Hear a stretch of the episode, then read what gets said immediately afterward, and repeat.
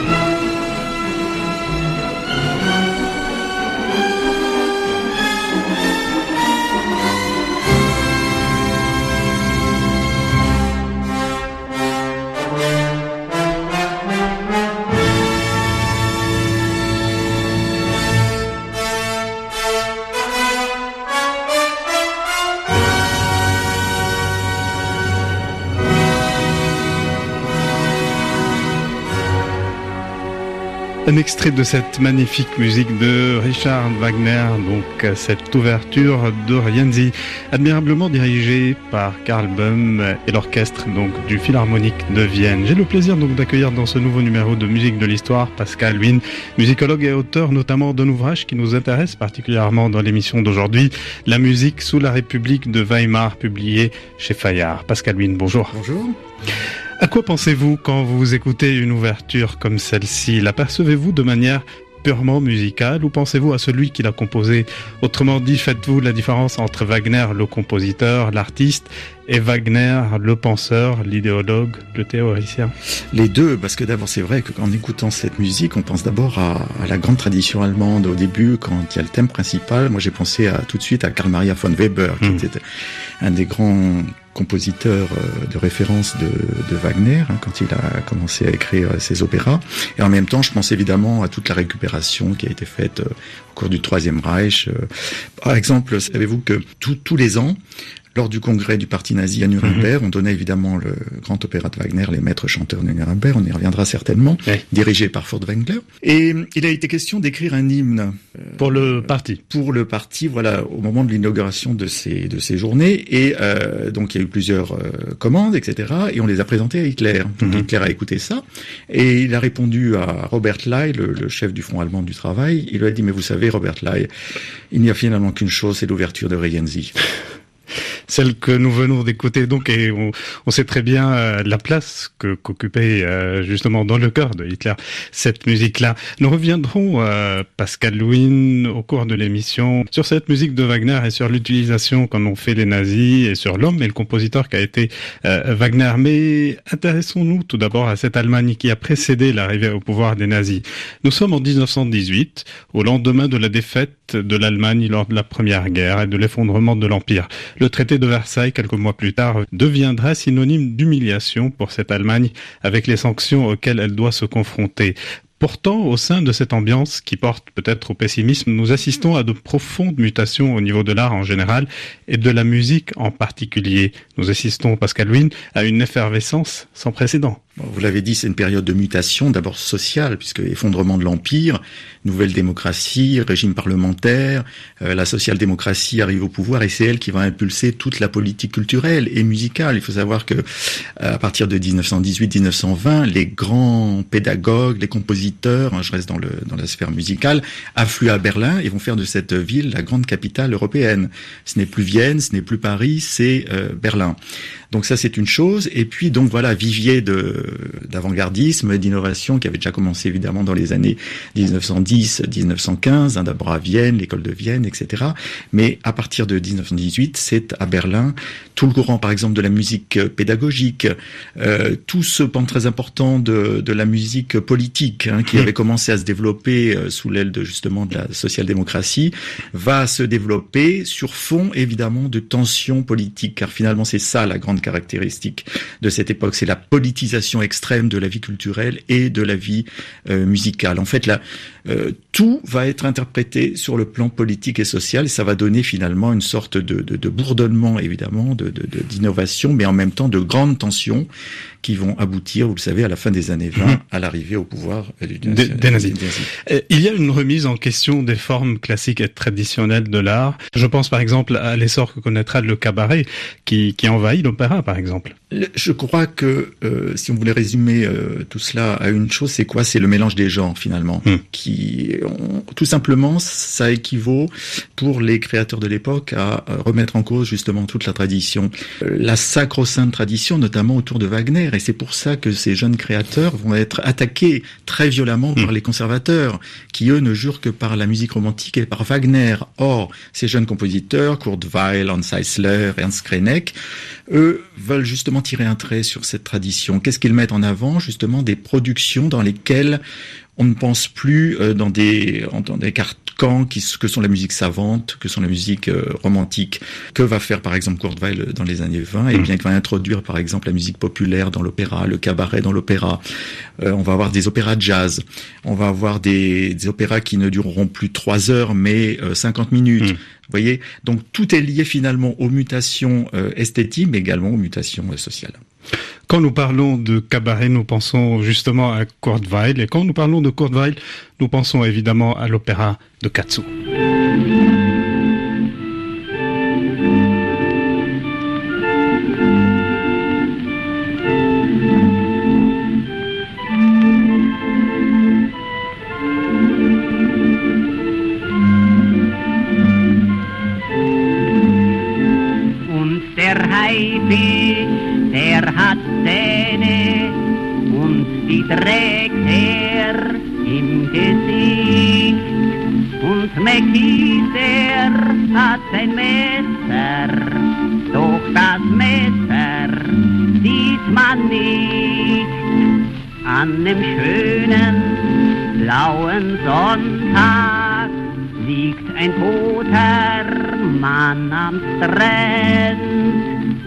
Ein Mensch geht um die Ecke den man Mägdi Messer nennt.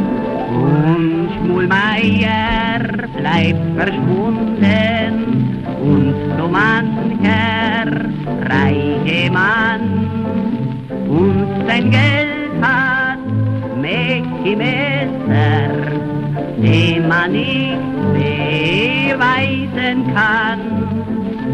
Henny Tauler ward gefunden mit nem Messer in der Brust und am Kai geht Mäcki Messer, der von allem nicht gewusst und das große Feuer in Soho, sieben Kinder und ein Kreis in der Menge mächtig Messer, den man nicht fragt und der nicht weiß.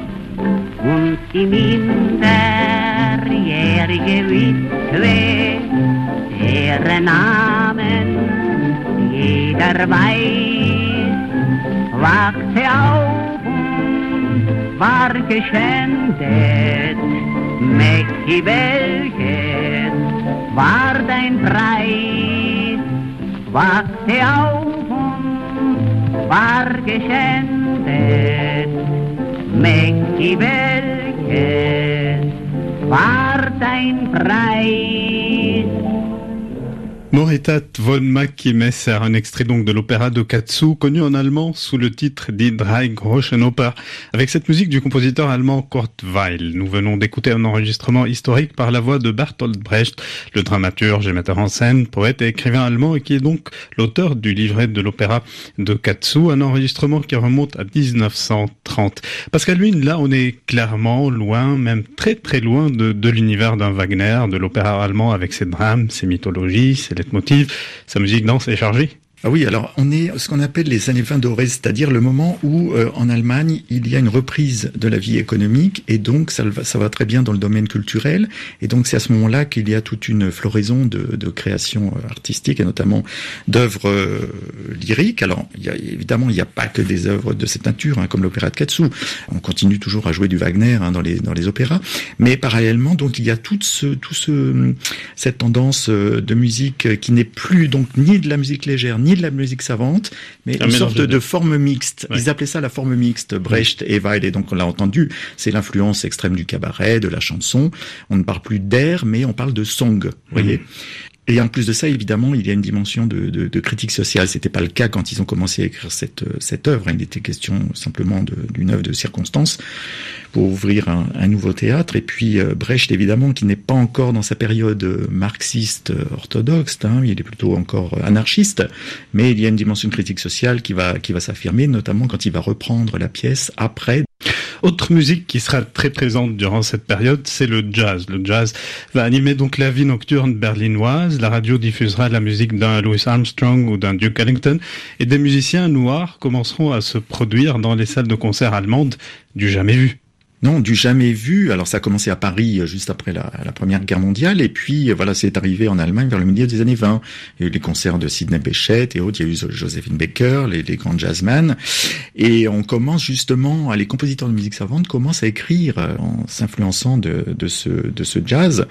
Par exemple, Erwin Schulhoff, d'autres mmh. compositeurs comme Paul Hindemith, hein, qui est lui le, quand même le garant d'une grande tradition de musique pure, musique savante, va, va lui écrire des, des, des suites pour euh, orchestre de jazz, voyez. Donc ça, c'est très important. Et puis il y a la grande, euh, le grand événement en 1927, c'est l'opéra jazz d'Ernst Krenek, Johnny spielt auf, Johnny joue. Hein, c'est l'histoire d'un violoniste euh, noir qui conquiert le vieux monde, l'Europe. Hein, c'est un message justement très très important justement en matière d'esthétique musicale. Donc vous voyez à quel point la musique légère finalement est très très importante dans cette musique classique de l'époque. Ce qui intéresse les compositeurs classiques à l'époque dans cette musique de jazz, c'est peut-être aussi euh, cette liberté euh, que leur permet cette musique à travers les rythmes, à travers les mélodies, l'harmonie, les mmh. instruments. Oui, la liberté, voilà, harmonique. Hein. on a entendu tout à l'heure euh, Brecht, justement avec son accent bavarois, et puis accompagné, je crois que c'est le, le, le band qui a, ou avec dirigé par Theo McCaben. Mhm. Et c'est lui qui a dirigé notamment la création. Alors là, on était dans un cas de figure tout à fait neuf parce que, euh, par exemple, tout s'est fait d'une certaine manière euh, sous le sceau de l'improvisation. Rien n'était prêt, les parties n'étaient pas euh, terminées, etc. Et donc c'est un ensemble de musique populaire, le, le McCaben Band, qui a, créé cette cette œuvre. Donc vous voyez que on est loin des, des canons classiques. Eh bien, on va écouter à présent un autre exemple justement de ce mélange entre euh, musique classique et l'influence du jazz, cet extrait d'une œuvre de Schulhoff.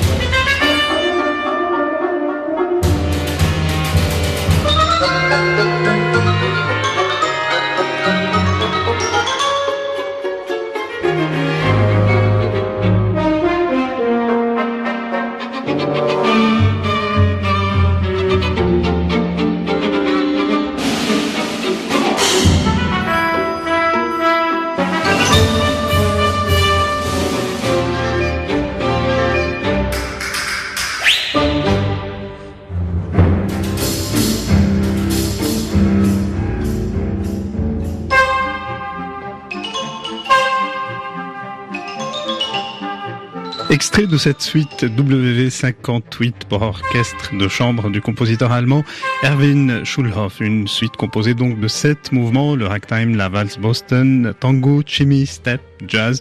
Et nous venons donc d'écouter le cinquième mouvement, chimie, dans un enregistrement de l'ensemble Tritonus Vimares sous la direction de Walter Hilgers. Pascal lui, nous continuerons de parler dans la deuxième partie de musique de l'histoire de la musique sous le régime nazi et nous aborderons notamment le cas Wagner. Mais nous allons à présent faire une petite pause pour prendre connaissance des dernières nouvelles du monde et nous nous retrouvons juste après. À tout de suite.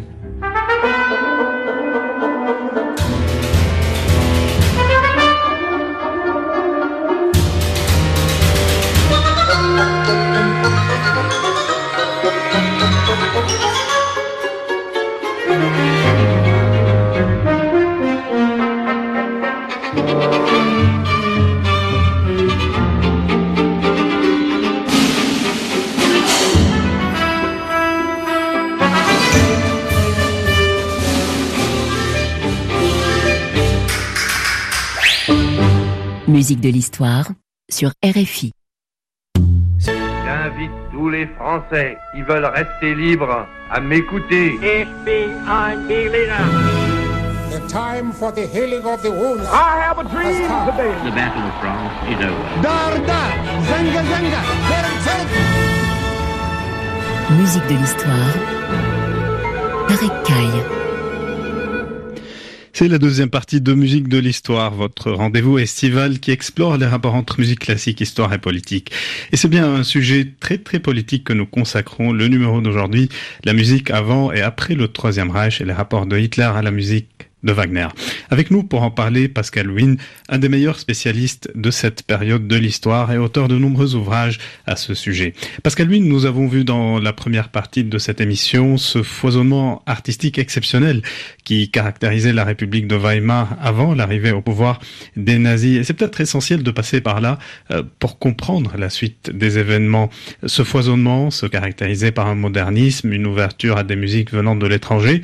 Euh, tout cela représentait peut-être le déclin euh, de l'art allemand aux yeux des nazis. C'est dans cette perspective qu'il faut comprendre ce retour aux sources, ce retour au classique, à la musique de Wagner que les nazis imposent. Oui, ils ont en tête finalement une sorte d'âge d'or, de retour à l'âge d'or. Pour eux, la République de Weimar, c'était le signe d'une dégénérescence à la fois politique, morale, artistique, esthétique, euh, d'où évidemment tous ces débats autour de l'art dégénéré et de la musique dégénérée. La musique arrive toujours euh, après, hein, pas seulement dans l'Allemagne nazie, euh, en URSS c'était pareil. Qu'est-ce que c'est que cette dégénérescence? La musique dégénérée, qu'est-ce que c'est? Ben, C'est tout simplement tout ce qui n'est pas conforme à l'esprit allemand, c'est-à-dire une musique qui ne puisse pas dans les racines du peuple allemand, du, et notamment du romantisme, hein, puisque c'est cela aussi euh, que je voulais dire tout à l'heure quand on a entendu l'ouverture de Rienzi. En fait, euh, l'important aussi pour Hitler, notamment, c'est que la, musique allemande, pour lui, ce n'était pas la création. Il était totalement insensible à ce qui se faisait dans les créations contemporaines. Pour lui, euh, il n'y avait rien de, plus haut, de plus fort que le patrimoine. Le patrimoine, c'est d'abord le, romantisme. Alors c'est ça. La musique allemande, c'est le romantisme, c'est le passé, c'est évidemment la musique tonale. Et donc, on était opposé viscéralement au modernisme de l'école mmh. de Vienne, hein, les, la musique atonale, et puis après le dodécaphonisme. Et puis, évidemment, opposé à toutes les tendances marxistes. Alors, évidemment, le duo euh, Brecht-Weil était considéré comme l'un des, des, pires hein, euh, pour, les, pour les nazis, hein, qui a pu œuvrer dans la sacro-sainte culture allemande. Et puis évidemment le problème, le plus le problème juif, puisque c'est la théorie euh, centrale évidemment de l'idéologie euh, nazie. Que représentait la musique en tant qu'art pour les nazis euh, quand on la compare avec d'autres formes artistiques? Est-ce un art beaucoup plus important? Beaucoup plus important aussi tout simplement parce que Hitler lui-même est un être musical qui s'intéresse mm. à la musique, qui euh, qui réfléchit sur la musique. Il est une très même s'il était aussi peintre ou euh, il avait joué voilà, à devenir peintre. Voilà, euh, peintre raté. Enfin, on connaît l'histoire à Vienne hein, mm. dans les années 1908-1910, mais très tôt il va à l'opéra de Vienne. Euh, il est très sensible notamment aux questions de, de, de, de, mise en scène dans les opéras de Wagner, d'où son intérêt très fort hein, pour euh, la vie aussi musicale à Bayreuth mm. euh, après 1933. Donc il est, il a une connaissance très forte de la musique. Il s'intéresse aussi énormément à Anton Bruckner c'est l'autre compositeur de référence hein, pour le pour le régime. Il va y avoir une cérémonie très importante en 1937 au Valhalla où il euh, installe lui-même le buste de, Bruckner dans cette espèce de grand mausolée euh, consacré aux grandes figures de l'histoire allemande. Parmi les compositeurs qui vont jouir euh, peut-être d'une acceptation de la part du régime nazi figure Karl Orff, un jeune compositeur et célèbre auteur de cette œuvre très connue.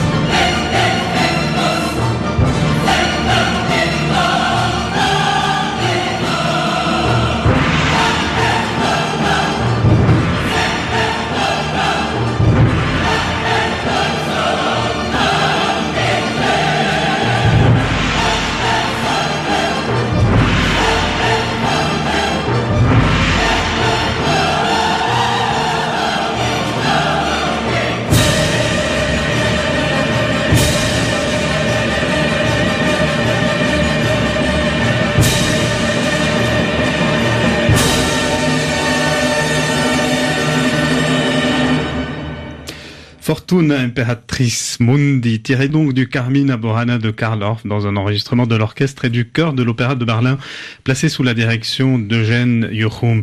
Pascal Wynne, une musique comme celle-ci qui comporte des chants et des danses populaires, des mélodies simples, des figures rythmiques primitives, euh, sera célébrée par les nazis comme peut-être un, exemple à suivre. Oui, mais alors pas du tout au début. Au début, la critique est négative, hein, vraiment très très violente hein, dans le quotidien euh, Volkischer Beobachter on critique alors ce style un peu post-stravinskien, ce salmigondi de texte, et puis finalement après l'œuvre va être prise et là elle va avoir énormément de succès. Et on critiquait plus le texte que la musique euh, dans un premier temps. Même le texte, même la musique, même la musique. Mmh. Mais petit à petit, alors la question c'est tout simplement euh, est assez simple. Euh, la plupart des créateurs ayant quitté l'Allemagne, il fallait aussi que des compositeurs puissent travailler, continuer à, à travailler en Allemagne. Et donc le cas de figure c'est celui-ci, c'est euh, Karl Orff, euh, Werner Egg, des compositeurs qui n'ont pas un grand talent, mais qui euh, sont en Allemagne, et finalement le régime va aussi les utiliser. Et eux-mêmes vont, vont aussi profiter justement de cette situation pour, pour avancer. Karl Orff, par exemple, c'est un, un, événement assez, assez douloureux, a écrit une musique pour remplacer celle de, du songe d'une d'été de Mendelssohn, qui mhm. était juif et qu'on ne, ne, jouait plus. Ça, c'est une grande plaie dans l'histoire de la musique. Et d'ailleurs, après la guerre, euh, Orff et d'autres hein, ont essayé de minimiser justement leur euh, rôle euh, sous le régime nazi. Pour passer à la musique de Wagner, Pascal Luynes, nous assisterons avec le régime nazi à une instrumentalisation sans précédent de la musique, en particulier de celle de Wagner. Voici un document très parlant de ce que pouvaient entendre les citoyens allemands sur leur poste de radio pendant la Deuxième Guerre mondiale. Les escadrilles affluent de tous les côtés. L'ennemi doit se rendre à l'évidence que les avions allemands contrôlent le ciel de France.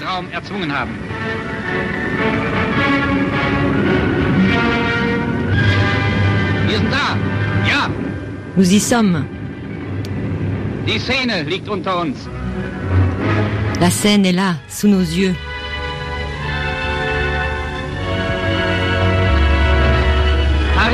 Paris Paris, l'objectif tant convoité est atteint. Le cœur et l'âme de la France, lieu de naissance de la démocratie et du libéralisme, est placé sous l'ordre allemand.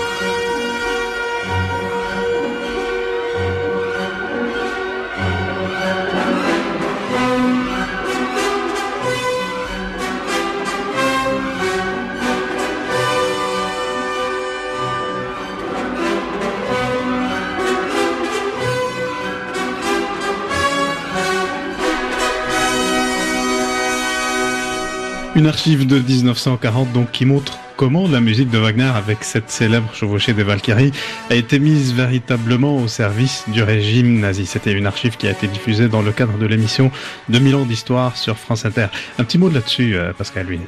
Alors, euh, de quoi parle-t-on D'abord aussi euh, des, documents d'actualité hein, très importants, hmm. radio, mais aussi cinéma, et la musique jouait un rôle très important. Pas seulement d'ailleurs des, musiques de Wagner, hein, il y avait des compositeurs qui écrivaient vraiment pour ces petits films, d'ailleurs, qui sont extrêmement bien réalisés et qui ont eu une, une influence très forte sur le public euh, de, de l'époque. Donc oui, la musique de Wagner, évidemment, qui apparaît tout le temps. Et alors, pour rester dans le domaine justement de ces films d'actualité, vous savez, les, tous les ans, pour le festival de Bayreuth, c'était le sujet numéro un, c'était le festival de Bayreuth. Et donc, vous voyez l'importance pour le, régime nazi. Et toujours un petit peu le même euh, type de film, euh, où on voit d'abord la présentation de ce Bayreuth éternel, hein, la colline sacrée, l'arrivée d'Hitler, et puis après euh, la représentation. Du premier coup, je fus conquis. Mon enthousiasme pour le maître de Bayreuth ne connut pas de limite. C'est ce qu'écrit Hitler dans un des passages de son Mein Kampf pour parler de sa découverte de la musique de Wagner. Il avait 12 ans et il venait d'assister à l'opéra euh, Lohengrin. Euh, avant de parler des écrits de Wagner et du penseur qu'il a été, qu'est-ce qui suscite chez Hitler cet enthousiasme sans borne très tôt, dès l'âge de 12 ans, euh, pour la musique de Wagner. Bah, tout à l'heure, on parlait de, de, de, Rienzi. Il a été, par exemple, très frappé par une des tirades de, qui, dans cet opéra. Salut à toi, tribun du peuple. Ça l'a vraiment frappé. Et à chaque fois, il, plus tard, euh, au cours de sa carrière politique, il se référait à cet opéra et à cette euh, fameuse tirade puisque le projet d'Hitler, finalement, il est politique, mais il est aussi esthétique. Vraiment, il se met dans la continuité de grands personnages de l'histoire allemande comme Bismarck, Frédéric II et Wagner. Il citait toujours Wagner parmi ses prédécesseurs. Il faut apporter une précision importante, c'est que Hitler et Wagner ne se sont jamais rencontrés. Wagner est mort en 1883 et Hitler est né en 1889. Mais Hitler donc fera la connaissance un peu de Wagner à travers sa musique euh, et ses textes, et notamment ce texte très important euh, qu'a publié Wagner en 1850, qui s'intitule La juiverie dans la musique ou la judéité aussi dans la musique. C'est comme ça aussi qu'on le traduit. Euh, il s'agit d'un texte véritablement antisémite. Donc, est-ce que vous êtes d'accord avec cette théorie qui dit que Wagner a contribué un peu à la formation de l'idéologie personnelle de Hitler? Oui, bien sûr, il se référait euh, tout naturellement à ces textes, mais euh, il faut tout de même se rappeler que pour Wagner, hein, euh, c'était surtout lié à ses rapports avec Meyerbeer et notamment à Paris quand Wagner a eu des difficultés à, s'imposer, alors que Giacomo Meyerbeer, le, le grand maître compositeur du, juif, du grand opéra parisien hein, mm. dans les années 1840, 1850. donc, il faut replacer ses écrits de Wagner dans cette perspective. Alors tout à l'heure, vous disiez que euh, Hitler n'avait évidemment pas rencontré euh, Wagner, mais il a rencontré évidemment son fils, mhm. Siegfried Wagner, et surtout, il était très lié à la à Winifred, à Winifred Wagner, la, la femme de, de Siegfried Wagner. Mhm. euh, et alors, c'est très intéressant puisqu'ils se sont rencontrés d'ailleurs par hasard en 1923, en novembre 1923 à Munich, donc euh, dix ans avant la prise du pouvoir, au moment où Hitler tentait son fameux putsch. Et Sigrid Wagner se trouvait à, à Munich et euh, devait diriger un concert et il s'est trouvé nez à nez justement au milieu de la manifestation au cours de laquelle était euh, Hitler. Hitler qui juste après, vous le savez, a été emprisonné dans la mhm. fameuse euh, forteresse de Landsberg où il a écrit Mein Kampf. Et donc ce rapport très fort finalement entre la famille Wagner et Hitler a duré, a perduré. Et Hitler est omniprésent à partir de 1933 à Bayreuth euh, pour notamment discuter des projets du festival, de qui va-t-on inviter comme chef d'orchestre, quel metteur en scène, etc. À tel point d'ailleurs que le festival de Bayreuth va euh, échapper d'une certaine manière à la tutelle des grands dignitaires nazis comme Goebbels ou Goering. C'est finalement Hitler toujours qui donnait euh, son avis.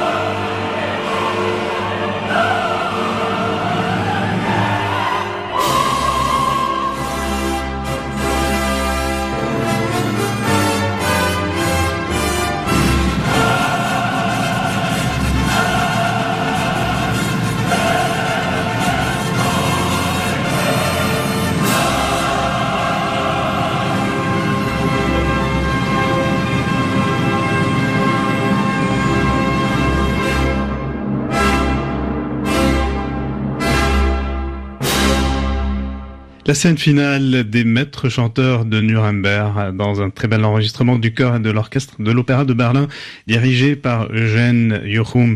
Le chœur à la fin de cet opéra chantait les paroles suivantes toujours subsistera l'art noble et saint, l'art allemand. L'on ne s'étonne pas, Pascal Wynne, que les maîtres chanteurs, euh, dans ce cas, euh, aient fait partie de, des œuvres préférées d'Adolf Hitler. Cet opéra sera d'ailleurs promu comme opéra officiel du régime nazi. Oui, et d'ailleurs, vous citez ce, ce passage, mais finalement, c'est un, un, message très fort, puisqu'il est question de menaces extérieures. L'Empire allemand est en danger, mais malgré cela, donc, euh, le régime interprète finalement la musique de Wagner comme ça. La, musique de Wagner est un baume régénérateur. Il y a énormément de documents de propagande où l'on voit euh, notamment euh, des chefs comme Furtwängler diriger euh, l'ouverture des maîtres chanteurs comme ça devant des ouvriers dans des usines. Et on montre aussi bien évidemment la performance de, de Furtwängler, mais également le, la réaction des ouvriers justement face à cette musique éternelle qui représente la quintessence de l'esprit allemand. On a parlé de l'antisémitisme de Wagner dans ses écrits. Est-ce que vous adhérez à cette thèse qui fait un lien direct entre les écrits antisémites de Wagner et sa musique? On a souvent parlé de certains personnages dans ses opéras euh, qui caricaturent euh, les juifs, et c'est le cas dans, de plusieurs opéras. En même temps, euh, ce n'est pas une théorie qui est reprise euh, dans les écrits euh, donc nazis. Bon, c'est toujours facile de, de, faire une interprétation dans ce sens, mais voilà. Donc l'antisémitisme de Wagner, pour vous, ou en tout cas l'antisémitisme de ses écrits, ne transparaît pas dans sa musique? Non, pas du tout. Non, non. On s'est toujours étonné, parce qu'Halloween, euh, qu'Hitler ait été sensible à la musique, à celle de Wagner, de Beethoven, de Bruckner, et qu'il ait commis en même temps les pires monstruosités dans l'histoire. Je voudrais vous faire écouter à ce sujet ce qu'en pense le chef d'orchestre israélien Daniel Barenboim. Nous savons qu'un monstre comme Hitler, qui a assassiné plus de 6 millions de juifs et commis des horreurs, avait la capacité d'assister à une représentation d'un opéra de Wagner, comme Lohengrin par exemple, et d'être ému jusqu'aux larmes. Comment est-ce possible? Comment était-il possible qu'il soit un monstre et un meurtrier de tant de gens et qu'il ressente la beauté et la noblesse de la musique?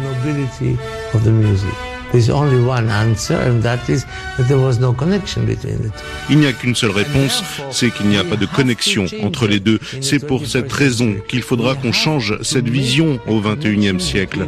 Il faut qu'on établisse un lien entre l'esthétique et l'éthique. Il faut qu'on traite la musique, la culture et l'art en général, non pas comme quelque chose qui servirait nos loisirs et nos élites, mais comme quelque chose qui soit lié à notre existence même. Sinon, le progrès de l'humanité déclinera. Otherwise, the humanity level of progress will go down. Le chef d'orchestre israélien Daniel Barenboim qui a donc été le premier à œuvrer pour jouer la musique de Wagner en Israël, cette musique qui était boycottée en raison de l'antisémitisme de Wagner et de son appropriation euh, par les nazis. À quoi vous fait penser euh, ces déclarations de Barenboim, euh, Pascal Wynne tout d'abord, j'admire énormément le parcours euh, et les positions humanistes de Daniel Barenboim, oui, qui a eu euh, justement une mission, euh, enfin un rôle très important pour essayer justement de faire jouer cette musique, mais j'adhère totalement à ses, à, ses, à ses propos. Et j'ai souffert finalement aussi avec lui euh, quand il y a eu euh, ce refus et euh, ce qu'il engage notamment euh, avec son orchestre. Euh, voilà, voilà. Mm -hmm. Ça c'est très important et c'est vraiment un message d'histoire, d'espoir. Un orchestre qui réunit des musiciens israéliens et, et arabes. Contre l'intolérance justement. Dans un autre registre, parmi ceux qui ont joué un rôle assez important dans la lutte contre le nazisme à travers l'art, on peut citer Charlie Chaplin, notamment avec Le Dictateur, son film de 1940. Un des moments forts de ce film est cette scène du globe. Dictateur du monde, nous commencerons par l'invasion de l'Austérich. Après, nous n'aurons plus à nous battre, nous pourrons bluffer. Les nations, les unes après les autres, vont capituler. Dans moins de deux ans, vous aurez le monde entier entre vos mains. Laissez-moi. Je veux rester seul. Aut César, Aut Nulus, empereur du monde. Mon monde.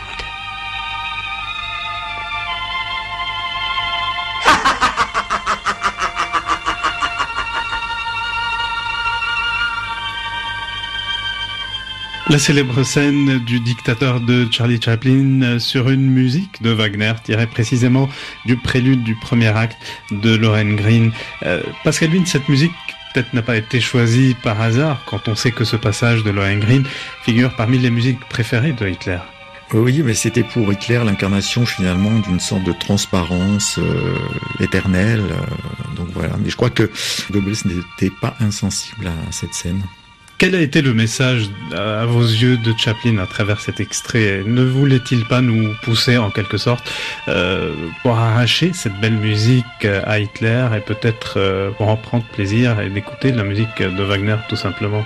Je pense surtout à cette idée qui revient beaucoup chez les, les émigrés, les émigrants d'origine juive qui ont vécu cette expérience euh, terrible hein, du XXe siècle, d'autant plus terrible qu'ils se considéraient eux-mêmes comme appartenant à la grande tradition allemande, à la culture allemande. Ils étaient allemands et ils ont été euh, bannis de leur propre pays, ils étaient intégrés depuis des générations, ils collaboraient euh, à la vie musicale, euh, les grands chefs d'orchestre hein, qu'on connaît qui ont entamé une deuxième vie euh, souvent aux États-Unis, hein. les compositeurs par exemple de musique de scène, de musique de film aux États-Unis. ce traumatisme a, a, été terrible et le patrimoine allemand en fait leur a toujours appartenu. Vous qui connaissez tellement bien toute cette musique et cette époque euh, de l'Allemagne, qu'elle soit nazie ou qui a précédé cette période, la force véritable de cette musique de Wagner, vous la décriveriez euh, de quelle manière? Une musique à la fois euh, puissante, transparente, qui finalement qui peut être estimée au-delà de sa philosophie. Une musique tellement bien écrite, euh, qui est peut-être ce qu'on a écrit le, mieux euh, dans l'histoire de, de l'opéra, et qui finalement, euh, à mon avis, n'est pas lié à la, totalement non plus à la culture germanique, mais qui est universelle. Et c'est peut-être avec ces paroles qui convaincront certains de nos auditeurs d'aller le découvrir, euh, ces très belles euh, œuvres de Wagner, des opéras et plein de belles musiques. Avec ces paroles, donc, Pascal Wynne, euh, notre émission touche à sa fin aujourd'hui. Un dernier extrait musical qui montre justement euh, cette force et cette grandeur de la musique de Wagner.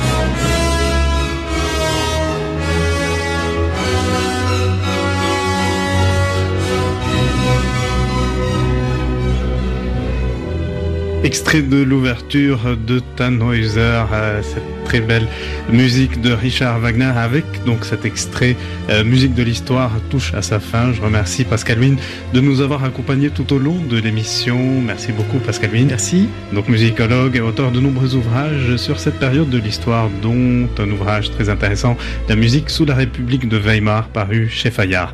Euh, un autre merci à Lorenzo Danet qui a réalisé cette émission. Quant à nous, chers auditeurs, eh bien, on se retrouve la semaine prochaine pour un nouveau numéro de musique de l'histoire, toujours sur RFI, la radio du monde.